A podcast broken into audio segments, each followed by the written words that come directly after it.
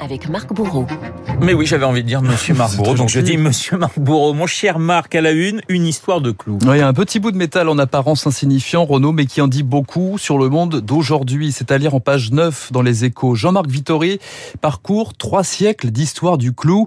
Tenez, au XVIIIe siècle, le clou comptait autant dans l'économie que l'ordinateur aujourd'hui, si bien qu'on brûlait les maisons pour le récupérer dans les cendres. Le clou valait de l'or, car à cette époque, le forgeron en fabriquait un par un, et puis il s'est démocratisé, le clou moins lourd, moins cher à produire grâce à la machine, grâce au travail à la chaîne. Aujourd'hui, euh, nous dit Jean-Marc Vittori, le nombre de clous produits par minute de travail humain est 3500 fois plus élevé qu'à l'ère des clous faits main. On réduit les coûts, on augmente la cadence, mais tempère l'économiste. L'histoire nous enseigne toujours que le progrès, même pour les clous, n'est pas éternel. Étonnant cette histoire euh, de clous. Vos journaux se demandent ce matin, Marc, l'affaire des Uber Files faut-elle justement un clou? Oui, l'enquête du consortium international des journalistes d'investigation à la une du Monde ou comment Emmanuel Macron, alors à Bercy, aurait signé un deal secret pour faciliter l'implantation d'Uber en France. Bercy beaucoup, titre ce matin Libération. Dove Alphon, dans son édito, y voit une visite guidée dans un système mafieux et prédateur. À l'inverse, Nicolas Bétou, dans l'opinion, parle plutôt d'un non-événement. Rendez-vous compte, écrit l'éditorialiste, un ministre de l'économie qui parle aux entreprises, qui veut stimuler la croissance quel scandale Nicolas Bétou, qui s'en prend d'ailleurs à ceux qui hurlent contre Uber, tout en profitant de ses services après une heure de queue devant une station de taxi. Mais où peut bien se trouver le problème s'interroge aussi Cécile Cornudet dans les échos. Une question de timing, sans doute, quand l'air est gazeux, comme à chaque fois au mois de juillet, tout événement prend du relief, et ça réveille surtout un vocable, ajoute l'éditorialiste, la fameuse disruption, si chère à Emmanuel Macron, le fameux terme ubérisé, adjectif trouvé par Maurice Lévy pour signifier qu'on ne faisait pas les choses selon les schémas établis. Uber, c'est aussi un imaginaire collectif, poursuit la Croix. En 2011, c'était la promesse des lendemains qui chantent. Rappelez-vous de ces petites bouteilles d'eau, des écrans portables à l'arrière, des chauffeurs en costume qui vous ouvrent la porte. À cette époque, raconte le journal, l'opinion tenait enfin sa revanche sur les taxis. Et puis après ces débuts de cow-boy, le modèle s'est épuisé, le prix des courses n'a cessé de baisser, tout comme le nombre de chauffeurs, essoufflés par les faibles salaires et les horaires à rallonge. Au final, les grands gagnants de l'histoire, conclut la Croix, ce sont les taxis qui sont montés en gamme. Dans la presse également ce matin marque une autre multinationale, mais cette fois en pleine campagne. Airbnb à la conquête des nous raconte Le Monde. Désormais, il y a le Airbnb des villes, accusé de faire grimper les prix de l'immobilier, et puis le Airbnb des champs, qui pourrait bien sauver les villages. On ne parle pas ici de la montagne ou du littoral, mais ce sont ces petits hameaux vidés de leurs habitants qui prennent aujourd'hui leur revanche. C'est le sentiment partagé par Madame Terwinard, qui loue une vieille maison de famille dans le loire pour euh, compléter sa petite retraite et surtout payer ses factures d'électricité. Un peu plus loin, un édile applaudit, les villages font le plein et c'est aussi une bonne nouvelle pour les bars et les restaurants. Beaucoup moins euh, pour les chambres d'hôtes. Ils sont un millier à avoir mis la clé sous la porte en l'espace de dix ans. Des territoires brusquement sous le feu des projecteurs. Ce sont aussi les habitants de la Bidonnière en page 10 du la Figaro. Bidonnière. La Bidonnière, oui. Petit village tranquille dans les Yvelines qui va accueillir, tenez-vous bien, d'ici un an, le centre d'entraînement du PSG. Commentaire d'un riverain. C'est toujours mieux qu'un centre commercial, mais si ça devient invivable, on fera nos valises. Un village bousculé, c'est aussi celui de Mickey, aux États-Unis, en page 4 du Figaro, toujours. La Floride a révoqué le statut spécial du parc Disneyland. Réaction après, que la, après que la compagnie se soit opposée à une loi locale jugée homophobe.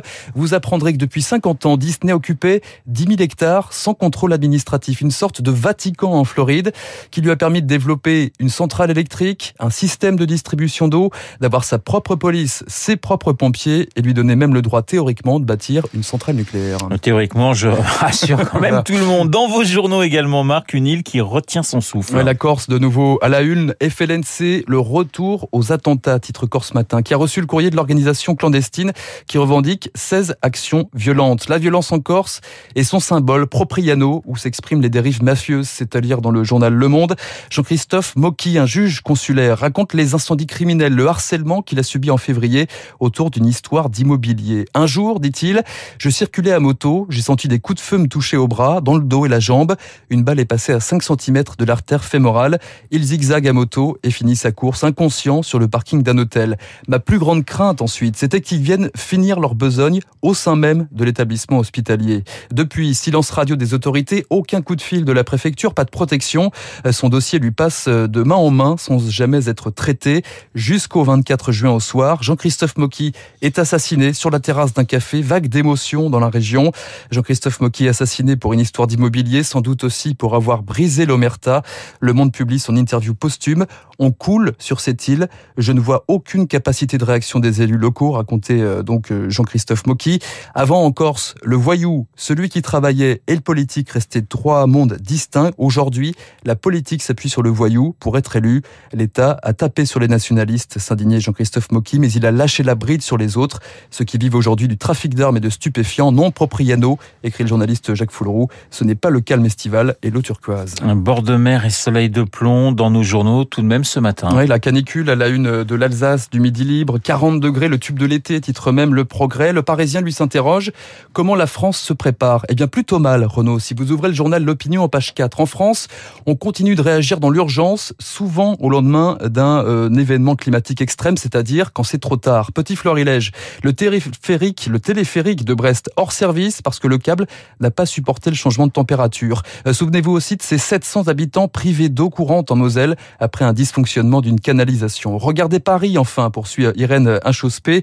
Paris et sa place de la République, dont les arbres et les fontaines ont disparu au profit d'un vaste espace minéral, 20 000 mètres carrés de béton. En juin dernier, le thermomètre infrarouge indiquait 59 degrés 8 sur ces dalles de béton, 28 degrés sous les derniers platanes centenaires. Se préparer aux canicules, c'est aussi important que de réduire les émissions de CO2. Et pendant ce temps, raconte le Figaro, Paris se concentre sur le problème des rats qui prolifèrent des berges de Seine au jardin public. En passant donc par ces berges de Seine, vous apprendrez que la mairie veut apprendre à mieux les connaître. Une élue animaliste veut changer de paradigme, hein. voir ce que les rats peuvent apporter à la capitale. Et elle signe sans doute la phrase du jour.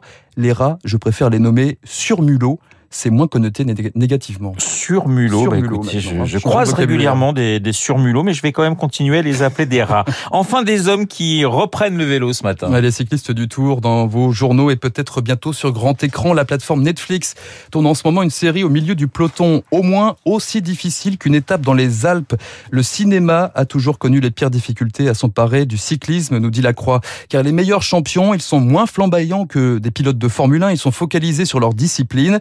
Voilà pourquoi la plupart des cyclistes au cinéma sont souvent des anti-héros comiques, rien à voir avec la réalité. Un cycliste focalisé sur sa discipline, vous le retrouverez aussi dans le Parisien, Romain Bardet, interview en page 14, qui reconnaît une pudeur, une distance avec le public qui le rend moins populaire que d'autres.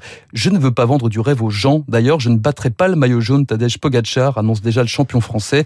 Petite leçon d'humilité qui ne veut pas dire qu'on ne vaut pas un clou. Oh, c'est beau. Bravo Marc Bourreau. Il est formidable ce Marc Bourreau. Il est très fort. La revue de presse signé euh, Marc comme tous les matins euh, cette semaine sur l'antenne de Radio Classique. 8h40. Dans un instant, Esprit libre avec ma consoeur du Figaro.